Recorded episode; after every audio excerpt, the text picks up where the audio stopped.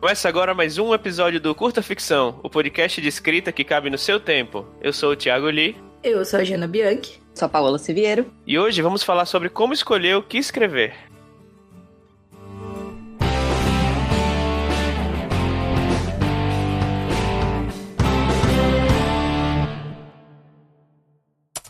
Feliz ano novo, gente! Êêê! Vamos ver os efeitos de, de fogo de artifício aí no fundo. É. Ou não, para não. por causa dos cachorrinhos, coitados. É verdade. É, Bem-vindos de volta à programação normal do Curta Ficção, que marca também o começo das novas temporadas do Pavio Curto e do Entre Ficções. E um ano novo começou alguns dias, né? Como todo mundo sabe, o começo de ano é por excelência um ótimo momento para começar novos projetos. Né? Quem, quem já ouviu aí um, alguém falar alguma coisa aí um minutinho atrás, né? Já deve ter percebido. Uhum. É, a gente aproveita esse clima uhum. de renovação para começar a escrever coisas do zero, ou em alguns casos, para se aventurar pela escrita. Por isso a gente escolheu esse tema para o nosso primeiro episódio de 2019 do Curta Ficção. Mas, antes de mais nada, antes de começar o episódio, como vocês obviamente já perceberam pela apresentação, a gente tem uma novidade, porque nós do Curta também quisemos começar com novidades, né? Então, mais uma vez, o casting fixo do nosso programa tem três membros! E a pessoa que vai sentar aí na cadeira número 3, que pertencia ao Rodrigo Assis Mesquita, que a gente ainda quer trazer como convidada aí para os programas que a gente tá com saudades dele, é alguém que vocês já conhecem do episódio 47. Então, Paola, fala oi para as visitas, né? Quer dizer, para os ouvintes. Se apresenta de novo para quem ainda não te conhece. Oi, pessoal. Então, pois é, eu fiquei feliz demais com esse convite da Jane Duli, gente. Obrigada mesmo. E... É uma honra fazer parte do Curta, do curta Ficção. E tá parecendo até aquelas histórias de fã maluca, sabe? Que fica perseguindo os ídolos, até conseguir ficar bem amiga deles. E... Misery. É. Mas brincadeiras à parte, nós já somos amigos aí há alguns anos. E eu sempre fui ouvinte do curto, adoro o trabalho da, da Jane do Lee. E espero que eu consiga agregar alguma coisa aí nesse programa lindo. Bom, então vamos, vamos lá, né? É, a gente listou aqui três grandes coisas que você deve ponderar antes de escolher sobre o que vai ser seu próximo projeto literário. E a gente vai falar também um pouco sobre nossas experiências, que são bem variadas agora com mais um membro no, no grupo. E a primeira coisa que você precisa considerar é qual é o seu objetivo com a escrita? A gente colocou esse tópico primeiro porque ele deve orientar as outras duas análises que a gente vai propor aqui nesse episódio e a maneira com que você encara a escrita na sua vida deve pautar suas decisões relacionadas ao tópico. Na verdade, mas por exemplo, seu intuito principal ao escrever ele é se divertir, então a recomendação mais honesta que a gente pode dar é né, escreva o que mais te empolga no momento ou as pessoas do seu público específico, né? Por exemplo, seus amigos, né? E provavelmente vai ser a mesma coisa, inclusive, né? Se, se o seu gosto está alinhado com os seus amigos, com o do seu grupo social, né? E totalmente sem juízo de valor, juízo de qualidade, qualquer coisa do gênero, essa é a ponderação que faz pessoas escreverem fanfics, né? Normalmente quem escreve fanfics são né, as pessoas que estão loucas por, por bandas, por, por desenhos, por filmes, enfim. Por chips específicos é, chips, que não agora, aconteceram no, no que, não. Às vezes é até uma coisa um pouco bizarra, assim, que você lê e fica, né? Olha pro lado assim, falou, eu tô lendo realmente isso. Mas enfim. Faustão e Selena Gomes, estou olhando para vocês. E você deve ter visto vários casos de autores profissionais já publicados que escrevem e publicam fanfic por hobby nos tempos livres, né? E fanfics não podem ser o projeto principal de um ator que pretende publicar, porque, obviamente, um fanfic não é um livro publicável por questões de direitos autorais. Mas, não raro, é o que mais diverte o autor no momento e, às vezes, até um recurso para resolver problemas do projeto principal. Inclusive, algumas fanfics acabam se tornando livros, claro, uhum. retirado as menções a que tem direitos autorais eu não sei se tem caso de, de acabar se tornando um projeto oficial. Não sei se é aqueles casos que escreveu o fic de One Direction. Acaba tem, se... a Babi Dewitt, por exemplo. Mas, é, mas, ela não pode escrever. Mas... Ah, entendi, não, entendi o que você tá falando. Tá. Ela não escreve com a franquia original, sim, sim. E aí, por outro lado, né, você quer trabalhar com escrita ou publicar por uma grande editora? Então, provavelmente, você vai ter que priorizar algumas coisas e, eventualmente, vai ter que adicionar nessa equação aí mais coisas além de né, o que eu quero escrever no momento. E aí, justamente, o que a Paula vai falar lá no terceiro ponto. Sim. Eu acho que, só fazendo um comentário rápido, uma das coisas importantes de reforçar nesse tópico é que tudo bem escrever porque você gosta de escrever, porque você quer se divertir, porque você quer contar uma história para os seus amigos. Inclusive, a maioria dos escritores que depois acabam publicando por editora, acabam construindo seus próprios projetos autorais, começam assim, sabe? É, o que a gente já falou aqui no curta, eu achei importante falar de novo, é que você tem que calibrar expectativas, assim. Você tem que. Se você quer escrever sobre qualquer tema, porque você quer escrever uma história maluca de uma fada que vive, sei lá onde, e, e aí de repente passa pela sua cabeça, ah, ninguém nunca ia ler isso. Mas você quer que só os seus amigos leiam, só sua família leia, ou você quer escrever porque é aquilo que você quer escrever, tudo bem, entendeu? Então a gente tem que ter essa essa essa calibração assim. Não, e fazendo um contraponto sobre esse ponto, ao mesmo tempo que você né, vai escrever alguma coisa para se divertir, para mostrar para seus amigos, eu acho que muitas vezes a gente não tem tão claro no momento qual que era o objetivo uhum. real daquilo que a gente estava escrevendo, né? Então eu acho que muitos dos ouvintes talvez queiram viver de, de literatura e tal, e às vezes você acha que todo livro que você está escrevendo é o livro da sua vida, que Sim. vai estourar de, de vender e tal, e mais para frente você vai ver, não, aqui eu estava realmente treinando ou escrevendo uma coisa que eu né? queria e mas não necessariamente ia vender muito, entendeu? Uh, então, uh. e tudo bem também, né? Não tem problema você ter esse objetivo e depois você vê mais para frente que te serviu, né, para melhorar a escrita ou para explorar alguma coisa e que mas que não vai ser uma obra comercial. Sim, com certeza. Uhum. É, eu acho que bater de novo nessa tecla do tudo bem, entendeu? Porque eu acho que às vezes a gente a gente fala muito aqui, ah, então você tem que fazer isso, você precisa estudar escrita, você precisa contratar um profissional para revisar o seu texto. Mas isso é pensando num objetivo de publicação convencional, que não precisa ser o seu objetivo final, né? Isso não é, não é legal quando você tem essa pressão, entendeu? A menos que você de fato sonhe com isso e tenha esse objetivo. Daí, nesse caso, você vai ter que, como a gente falou que vai ter que fazer um compromisso, você vai ter que fazer um, um sacrifício. Então você vai sacrificar. Não que você vai escrever coisa que você não gosta, acho que a gente até vai falar mais a fundo sobre isso. Mas você vai ter que, de repente, é, começar de um jeito que não é o começo que você pensou inicialmente, porque aquele é um jeito que é, vai chamar atenção, considerando que você é um autor novo, que as pessoas vão pegar o seu livro na livraria ou na Amazon e vão ler as primeiras páginas tal. Então tem toda essa uma. Sabe quando a gente fala assim? Ah, esse livro do Stephen King faz tudo o que a gente fala para não fazer, mas ele é o Stephen King. Não significa uhum. que, não é, que é necessariamente uma coisa ruim que as pessoas não suportam ler, entendeu? Mas as pessoas, elas abrem com concessões por ser o Stephen King, né? Então a gente tem que sempre pensar que a gente não é o Stephen King. Nós não somos a nova Rowling, ainda. entendeu? Ainda, é, pelo menos ainda. Uhum. E só, só fechando esse ponto, então, eu lembrei de uma coisa que eu li ontem, a gente falou sobre fanfic aqui, né? E aí uma coisa que eu li ontem que achei interessante é que, por exemplo, é, a Divina Comédia nada mais é do que uma fanfic da Bíblia, né? Uhum. Então, quem sabe você não escreve uma fanfic que acaba se tornando um... É, Rei Leão aí, que é fanfic do Hamlet, né? Então tem uhum. essas, essas referências. Não, não vamos entrar nesse ponto muito a fundo, mas assim, a gente sempre diz aqui, as histórias elas têm estruturas que são replicadas o tempo todo, né? E tudo bem. Então, por exemplo, o acho que é uma dos casos mais famosos, né, que o 50 tons de cinza é originalmente uma fanfic de Crepúsculo, né? E aí depois ela modificou, trocou os personagens e tudo mais. E aí você, claro, se você só sabe disso, você consegue identificar as relações. Mas ao mesmo tempo são duas histórias que seguem um frame parecido, mas não são um plágio, não são nada, né? Que não tem esse essa, essa, essa acusação. As pessoas muitas vezes acusam e tal de, mas eu já acho que tem uma outra questão aí relacionada, uma questão até um pouco meio moralista, de arte, que não pode dar dinheiro, enfim, que é outro assunto, né? Mas isso é interessante de ter em mente, sim. Bom, então a segunda coisa, indo pro segundo tópico aqui, que você precisa analisar, sinceramente, são em si duas coisas.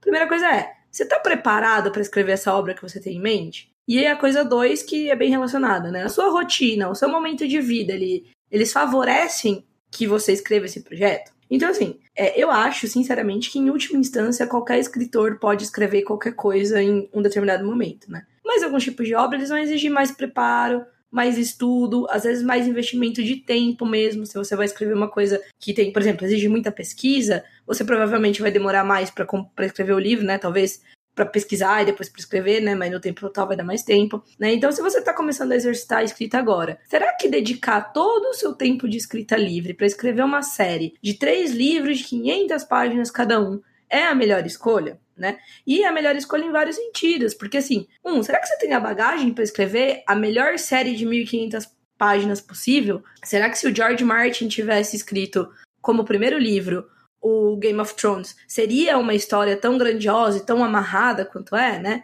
Então, assim, será que não é melhor você dedicar parte do seu tempo para escrever contos, noveletas, enfim, para ir experimentando várias formas de conteúdos e construindo também um repertório de publicação, né? Então, as pessoas saberem quem é você, fazer né, um networking e, inclusive, começar a receber os seus primeiros feedbacks. Embora eu tenha feito aqui perguntas, o spoiler é que sim, eu acho que sim. É muito melhor você começar com coisas menores, independente de qual é o seu objetivo. É, não tem problema o seu objetivo você escrever uma saga de 1.500 páginas, mas é legal ponderar é, se você tá pronto, se você consegue realmente assumir esse compromisso, né? É, e uma coisa importante aí para considerar quando você for assumir um projeto desse como seu projeto principal, é justamente os projetos paralelos que você está tocando, né? Então. Aí, Jana, mas aí se for os projetos paralelos que você está tocando, você não vai poder escrever.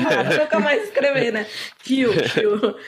Brincadeiras à parte. É, às vezes você tem deadline, você tem. Por exemplo, ah, eu quero escrever um conto por a cada três meses para participar de uma antologia. Você pode ter estabelecido aí essa meta. Então você vai ter deadline. Se você falar que você vai escrever um livro de é, 1.500 páginas, ou você vai demorar muitos anos, né? Provavelmente você vai demorar de qualquer jeito, mas ou você vai demorar muito mais, ou você vai ter que aí sacrificar esses deadlines, esses projetos paralelos. Então vamos lá. Se você está interessado em produzir contos ao longo do ano, para um projeto principal, uma boa ideia pode ser um livro que exige menos pesquisa, ou que está dentro da sua zona de conforto, que na verdade provavelmente vai ser o mesmo caso, né? Então você pode dividir tanto o seu tempo quanto o seu esforço entre esses projetos diferentes, ao mesmo tempo em que você se prepara para os projetos mais complexos. Então, de vez em quando a gente escuta aí alguns autores falando: ah, eu tô escrevendo tal livro, vou publicar tal livro, tal conto, não sei o quê, mas eu tô né, em mente, tendo em mente lá aquele projeto maior, que exige mais pesquisa, que às vezes é de um gênero que a pessoa não costuma escrever e que naturalmente exige mais pesquisa, sei lá, uma ficção histórica, alguma coisa assim.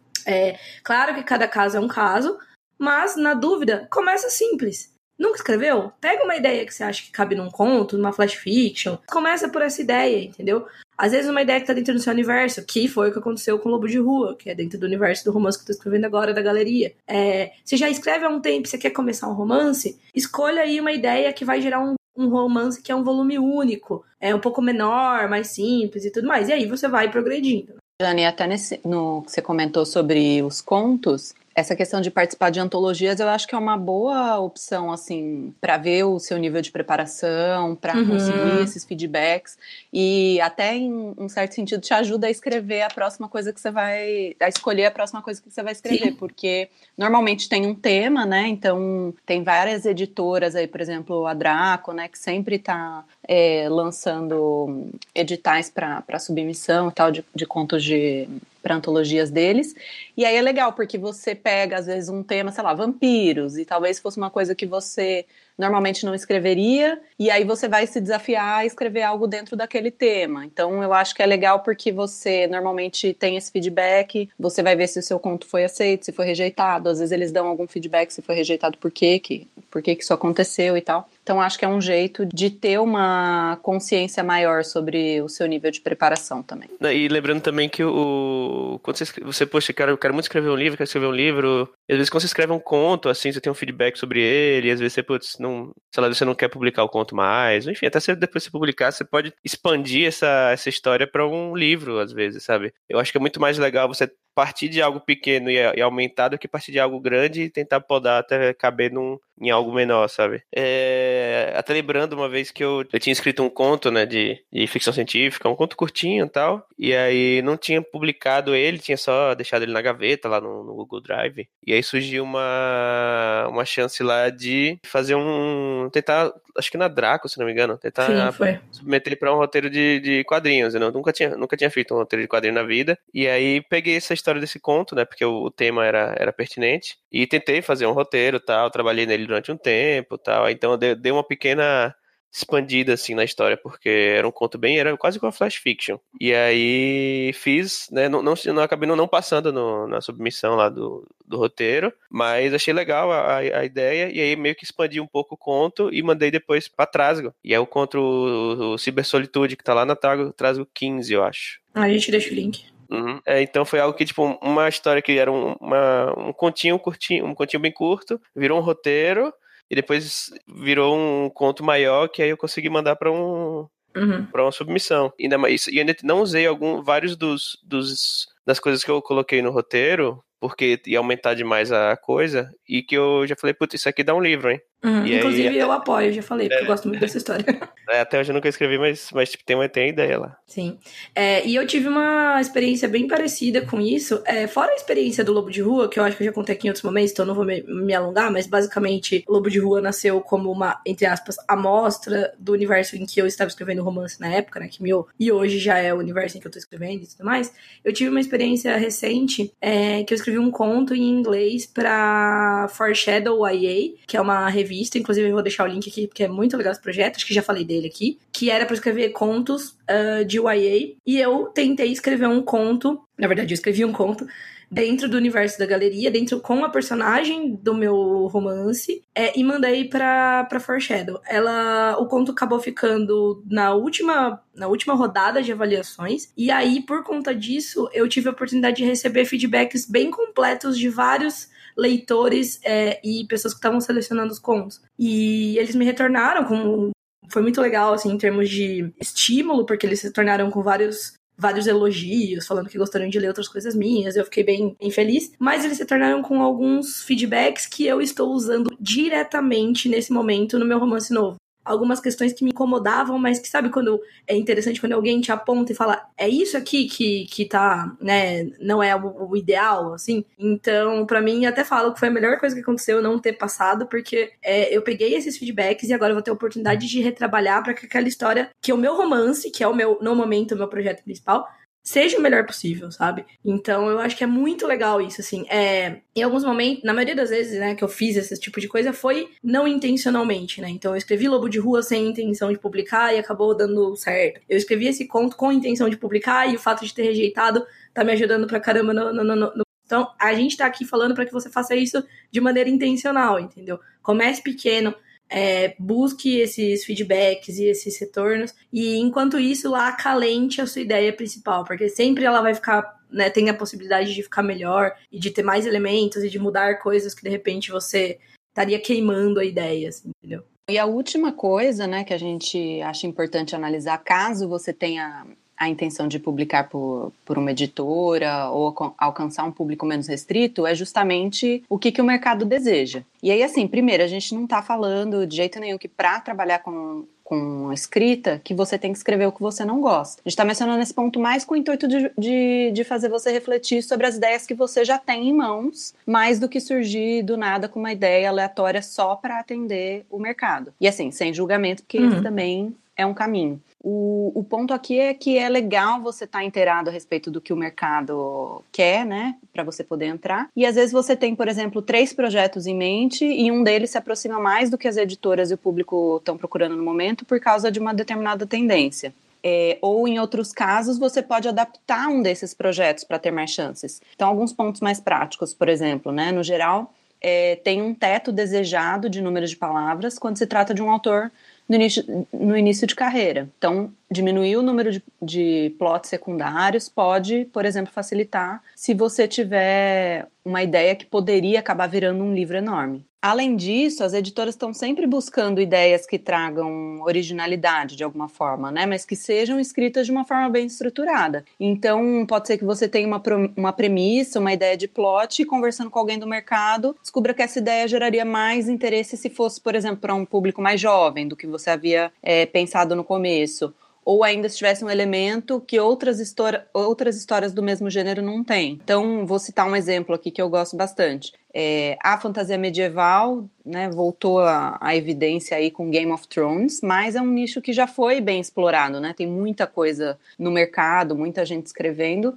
mas é uma história medieval com uma visão mais diversa ou com universos de inspiração que não são europeus, ainda tem espaço, que eu acho que foi o que aconteceu, por exemplo, com a Ordem Vermelha do Felipe Castilho. E, e um último disclaimer que a gente acha importante também é que apesar de ser importante olhar para as tendências do mercado, a gente tem que tomar um pouco de cuidado com as modas, né? Porque elas mudam muito rápido e de toda forma só fazer uma cópia desleixada de uma obra, né, que você gosta muito ou de uma obra que está fazendo sucesso, não significa que você necessariamente vai ter sucesso também. Uhum. Eu acho que uma coisa legal é quando a gente fala de tendências do mercado e tudo mais, existem acho que dois tipos, tá? Um deles é a tendência mais pragmática, no sentido de que de repente teve um filme, uma série com algum tema, por exemplo, vai, vai um exemplo mais clássico, Crepúsculo, né? Ah, então Crepúsculo estourou, então o tema de vampiro veio, voltou à tona, então quem tinha já uma história de vampiro, aí sempre pensando nisso, com um diferencial e tudo mais, acabou é, ganhando espaço e tal, tal, tal, e é legal você ter isso em mente, você saber, então é legal você ler textos em, em, inglês, você acompanhar revistas em inglês, se você conseguir, claro. Ou então, se você não lê inglês, geralmente, existem por exemplo, sites aqui, canais que falam sobre isso. Sem spoiler, que é o Twitter, é um Twitter sobre novidades, ele geralmente dá essas. Ó, oh, tá tendo esse livro, tá fazendo sucesso, ele vai ser adaptado é, para filme e tudo mais. Então é legal acompanhar isso. Mas uma outra coisa que eu acho legal a gente pensar é que é uma coisa que é mais natural e que eu acho que gera histórias que estão dentro da tendência, mas de uma maneira menos mecânica e talvez mais honesta, mais sincera, que eu acho que tem mais chance de, de dar alguma coisa é você pensar no que tá acontecendo no mundo, sabe? É um lance muito de. Quando a gente tá pensando no vestibular, é, além de estudar história, geografia, né, e sei lá, e português, matemática, é legal a gente ler a notícia, ler o que tá acontecendo, assistir os jornais e tudo mais. Por quê?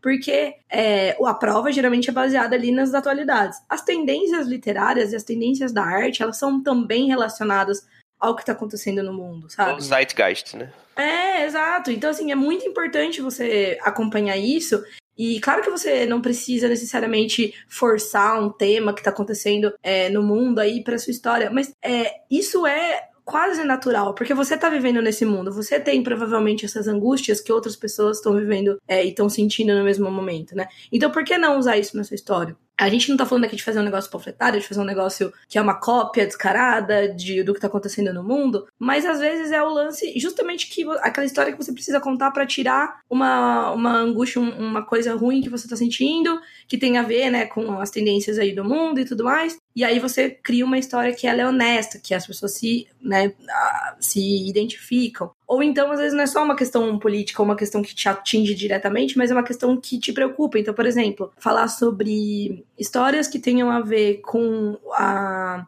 com a destruição ambiental, né, com a destruição do meio ambiente, são histórias muito fortes, porque a gente está vivendo esse momento. Então, a gente está vivendo um momento em que os recursos vão acabar cedo ou tarde e tudo mais, e isso gera questões políticas, questões econômicas, é, e aí você pode colocar isso dentro de uma temática de fantasia, você pode colocar isso dentro de uma temática de YA, você pode ir adaptando o que está acontecendo no mundo para sua para sua história, sabe? Outra coisa que eu acho legal é essas tendências de diversidade, de inclusão, de representatividade, são tendências que são tendências muito naturais, porque as pessoas elas estão clamando o espaço delas nas histórias com total razão. Então, é, é uma, isso é um diferencial. A gente fala isso aqui o tempo todo. Ah, tal livro é muito legal e além do mais tem várias, né, muita diversidade. A gente está falando de categorias de livros que, que, que possuem diversidade, coisas que estão entrando em evidência por causa disso. Então eu acho legal ter essa noção também, assim, sabe? Para você se pautar na, em tendências de uma maneira mais natural, uma maneira mais, mais orgânica, e isso reflete na sua história, sabe? Putz, são histórias que eu quero ler porque tá acontecendo isso no mundo, sabe? Eu acho que além é, disso, Jana, tipo, uma forma de buscar, lógico, ler bastante, ver o que que tá saindo, é, e ter contato com a galera da área, né? Então, Sim, sem dúvida. Sempre que a gente vai num evento, quando dá, ou segue alguém, né? Tipo, várias pessoas que, que eu sigo no, no Twitter ou no Facebook estão sempre falando, né? De alguma coisa de tendência, do que, que tá saindo. Às vezes você tem oportunidade, sei lá, de ir num evento e aí você encontra ou um, edi um editor, ou um agente e tal, e, e tem a oportunidade de perguntar, e aí, o que, que você acha que está saindo mais, o que, que o pessoal está buscando, entendeu? E são coisas, é lógico que você não vai partir disso para falar, ah, então vou começar do zero é, um negócio aqui para seguir essa tendência, mas às vezes te dá a oportunidade de, como você falou, incluir algo de diversidade, entendeu? Que talvez você não tenha parado para pensar e você vê que cabe muito bem no, no projeto que você está trabalhando né? Ou alguma coisa em relação aos próprios gêneros, né? Tipo, sei lá, eu acho que tem uma tendência forte agora a trazer, meio que fazer um, uma mistura de gêneros, né? Sim, sim. É, às vezes é uma coisa ficção científica, mas em vez de ser mais ação, é uma coisa mais dramática, entendeu? Então, é, ir buscando, vendo o que, que o pessoal acha que vai estourar no Brasil em termos de, né, de livros gringos que vão vir e tal. Hum. Eu acho que ter contato com o pessoal da área ajuda bastante. Sim. Uhum. O que tá saindo em Netflix da vida, o que tá saindo em filme, o que tá saindo em série, embora ele já. Quando tá, sai né, já, já é entre aspas aqui, mil aspas, né? Tarde demais para você começar um projeto do zero. Às vezes isso, se você analisar direitinho, você consegue ver uma certa tendência. Vou jogar um exemplo aqui bem empírico, tá? Tô falando da minha cabeça, não tô, não conversei com ninguém sobre isso, mas eu acho que faz sentido. A gente teve, por exemplo, aí o Stranger Things, por exemplo. E ele retomou. Things, é Things que fala. Ele retomou essa coisa da nostalgia dos anos 80.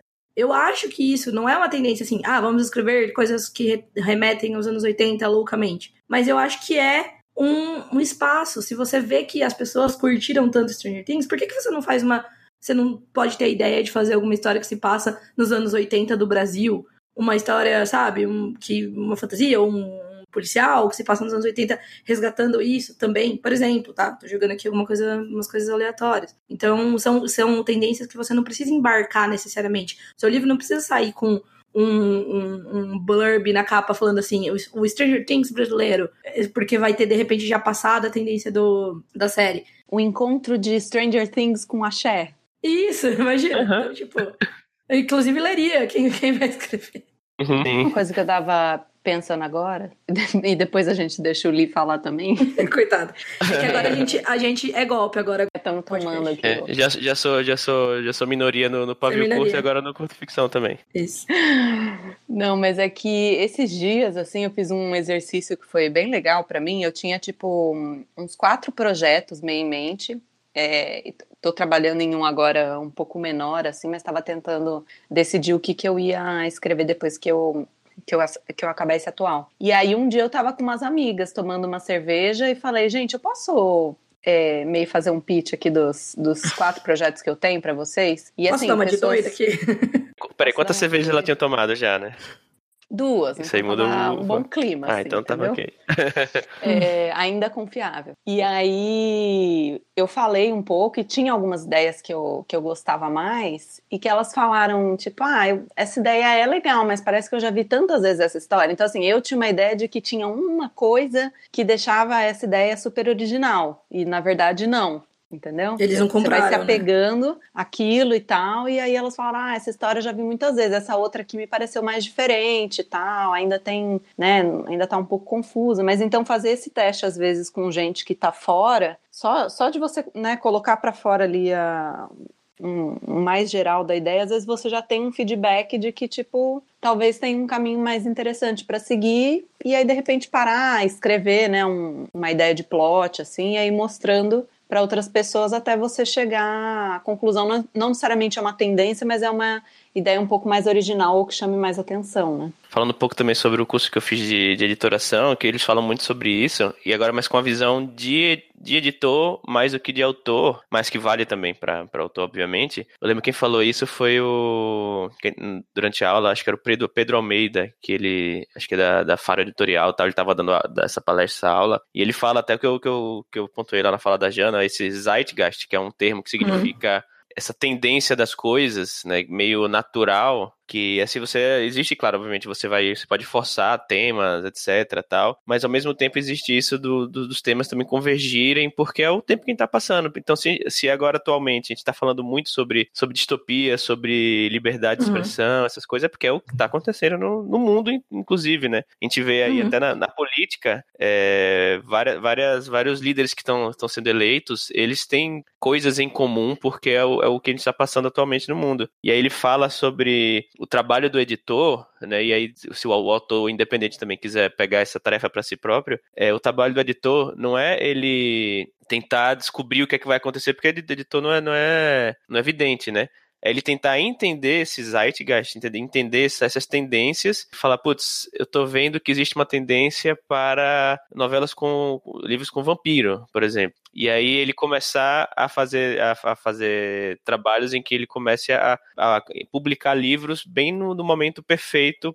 Por exemplo, se você saiu, sei lá, Crepúsculo, e não lembro que ano saiu Crepúsculo, mas sei lá, digamos saiu Crepúsculo no 2000. E aí, putz, saiu o, o filme no 2003, por exemplo, nos Estados Unidos. Aí o editor brasileiro fala, putz, tá rolando coisa de vampiro. Então ele vai, o, o escritor, por exemplo, ele vai começar a escrever um livro sobre vampiro, ele termina de escrever em 2005, consegue publicar em 2007. Recente tipo, sete anos depois do livro original ter escrito, sabe? Então, assim, isso aí ele, ele, não, ele não, não, pegou uma tendência, ele viu algo, que foi já consequência dessa tendência e tentou trabalhar em cima disso, né? E o que às vezes o, o, o que ele estava falando, né? Que o editor tem que fazer é ele entender essa tendência enquanto ela está acontecendo, não depois que ela já passou, porque às vezes com uma, uma diferença de, sei lá, dois, três, quatro anos já, já passou a, o boom. E o que acontece, às vezes, eu acho muito no, no mercado brasileiro, assim. Às vezes a gente começa, a gente entra numa onda dez anos depois de que ela já, já deixou de ser uma onda, assim, no, nos Estados Unidos, por exemplo. E aí acho legal isso do entender o que está acontecendo e não prever, mas tentar inferir o que vai acontecer amanhã, mas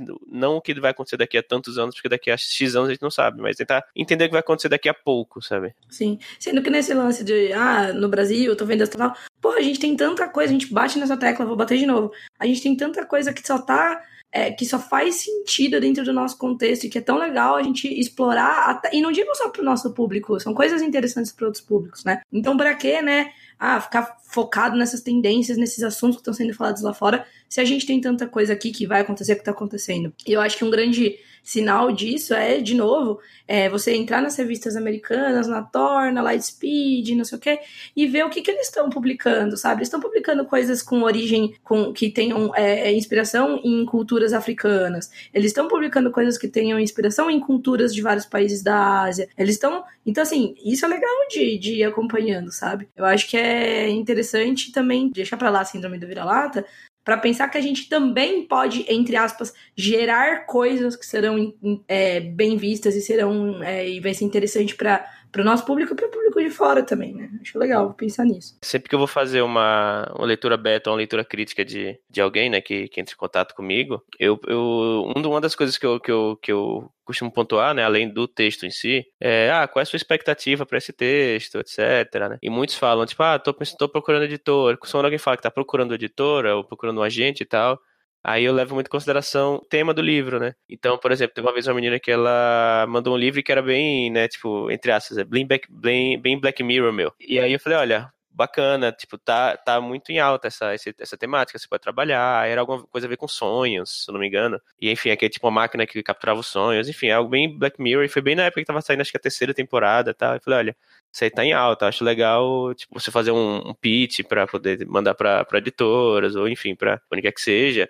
E ao mesmo tempo eu lembro que teve um que eu li que era uma, era uma fantasia medieval bem classicona, assim. E o pior é que era, tava muito bem escrito até. É, e aí eu falei, olha, cara, tá super bem escrito e ele tinha mandado só, acho que uns 10 capítulos, né? E, tipo, o livro parecia que ia ter, tipo, um, ia ter muito mais, né? Porque não, não tinha nem chegado ainda na, na parte principal, que é da Start a história, e tinha vários pontos de vista, sabe? Tinha aquele negócio bem pré-Martin ainda assim. E falei, olha, muito bom, se escreve muito bem. Agora pensa onde é, onde é que você vai mandar isso, quem é que vai aceitar essa, essa, esse pitch, né? Você vai autopublicar, ótimo, mas você acha que as editoras agora estão se preocupando em livros desse tamanho, para autores iniciantes e tal? Eu acho bom entrar nessa, nessa discussão, sim.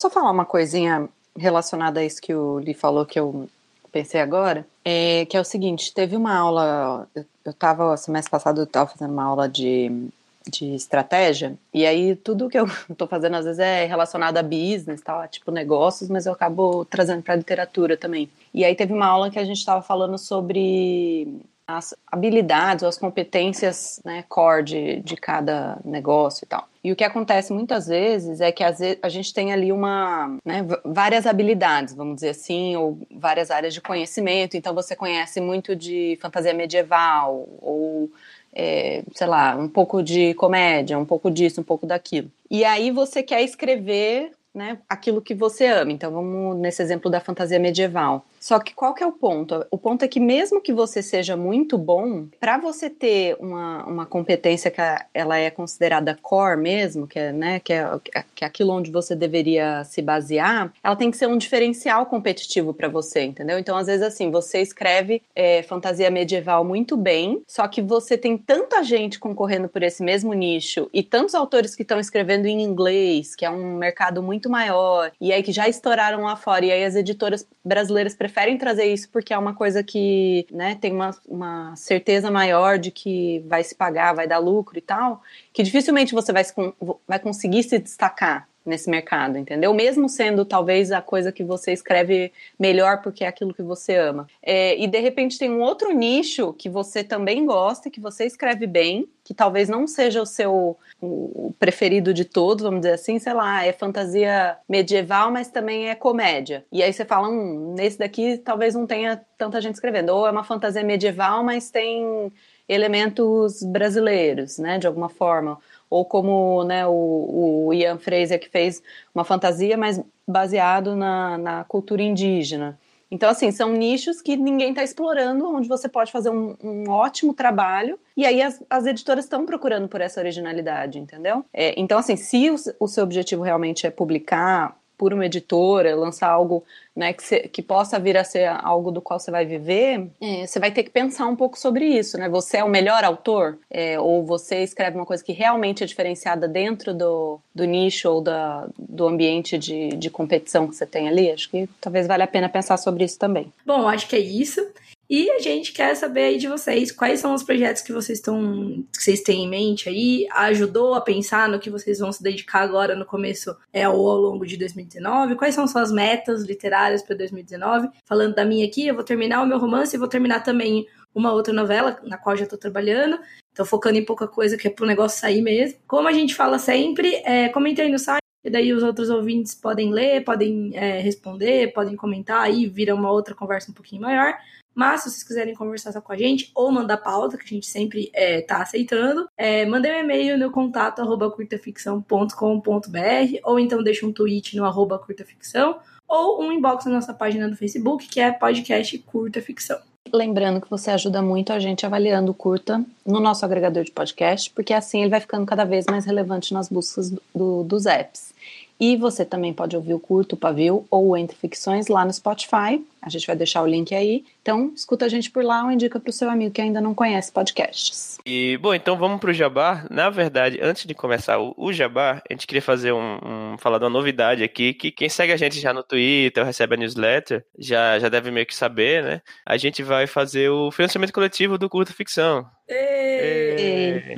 E a gente não, não vai, não, não tá no ar ainda, tá? A gente está definindo alguns pontos, né? Qual a melhor plataforma, recompensas, mas no a gente vai lançar o financiamento coletivo juntamente com o terceiro episódio, que deve sair em fevereiro. E então manda pra gente também no, nas redes sociais ou no comentário o que, é que vocês esperam de, de recompensa, o que, é que vocês gostariam, né, de pra gente colo colocar no, na nossa, nossa pauta lá do financiamento coletivo. E fiquem ligados aí que em breve você vai poder apoiar a gente a, a crescer, a, a pagar os custos que a gente tem de, de hospedagem, conseguir material. A gente, talvez a gente consiga mais ir mais eventos, né, se a gente tiver material de gravação. Sabe, não tem uma uma, volta aí do, do pacotão literário, né, no futuro. Ah, só jogou, jogou e sai correndo. É, joguei e sai correndo. Bom, meu jabá de sempre, tem Lobo de Rua aí disponível em todas as lojas de e-books, é, Sombras está disponível também na Amazon, tem as antologias, mitografia, cantigas no escuro, os links estão sempre aqui. É, eu queria fazer um comentáriozinho aqui, não tô assim, nossa, divulgando ainda,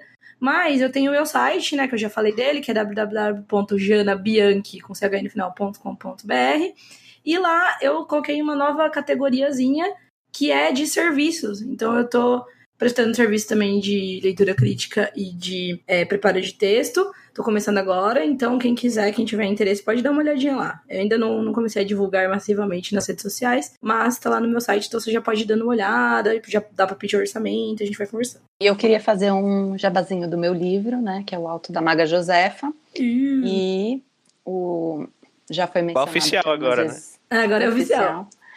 E é a história sobre um caçador de demônios que se junta a uma maga para livrar o agreste de criaturas malignas e o Alto da Maga Josefa está disponível é, em todas as livrarias digitais.